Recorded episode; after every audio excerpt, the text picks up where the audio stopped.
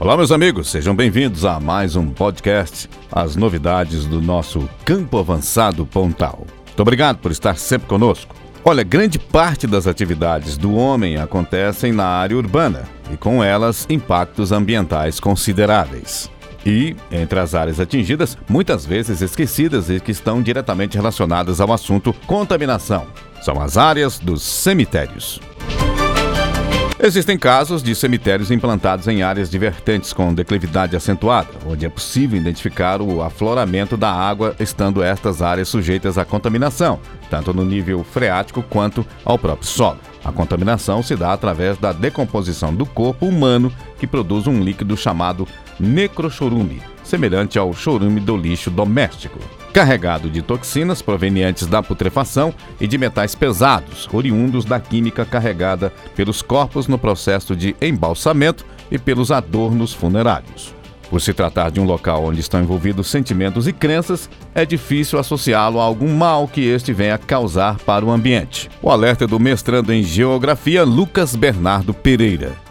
Em sua pesquisa de conclusão de curso, ano passado, 2018, orientada pelo professor Rildo Aparecido Costa, Pereira, baseando-se na Resolução 420-2013 do CONAMA e da FEAM-MG, analisou a presença de metais pesados, como bário, cobre, zinco e cromo no solo do cemitério São José de Tuiutaba, localizado no perímetro urbano, próximo ao centro da cidade, a cerca de 600 metros de distância de um curso de água, o córrego São José, e que começou a ser utilizado em 1920. Para chegar aos resultados, os autores do trabalho coletaram amostras de solos por meio de trado em diferentes profundidades distribuídas ao longo do perfil do declive do cemitério.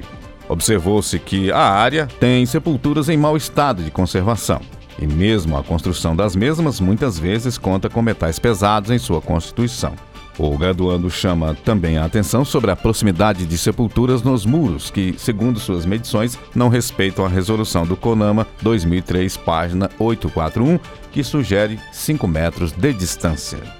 O estudo mostra o descaso com as sepulturas mais antigas e que há muito tempo não recebem quaisquer cuidados, infringindo assim o que determina o Código de Posturas do município que, conforme Pereira, não tem interesse em zelar pela área, já que na cidade, ainda conforme o graduando, não foi designado nenhum órgão ambiental que fiscalize o funcionamento do cemitério, até a data de conclusão do trabalho. Em 10 pontos de coleta do solo, tratadas em laboratório, foi concluído, no entanto, que a presença de cromo apresentou valores acima do permitido tanto pelo CONAMA quanto pelo FEAM, mas que, juntamente com os demais elementos citados, não se encontram em valores que impeçam a utilização da área ou perigo à saúde humana.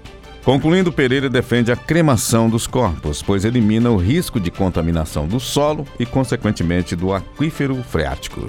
O estudo completo está no repositório UFO. Valeu?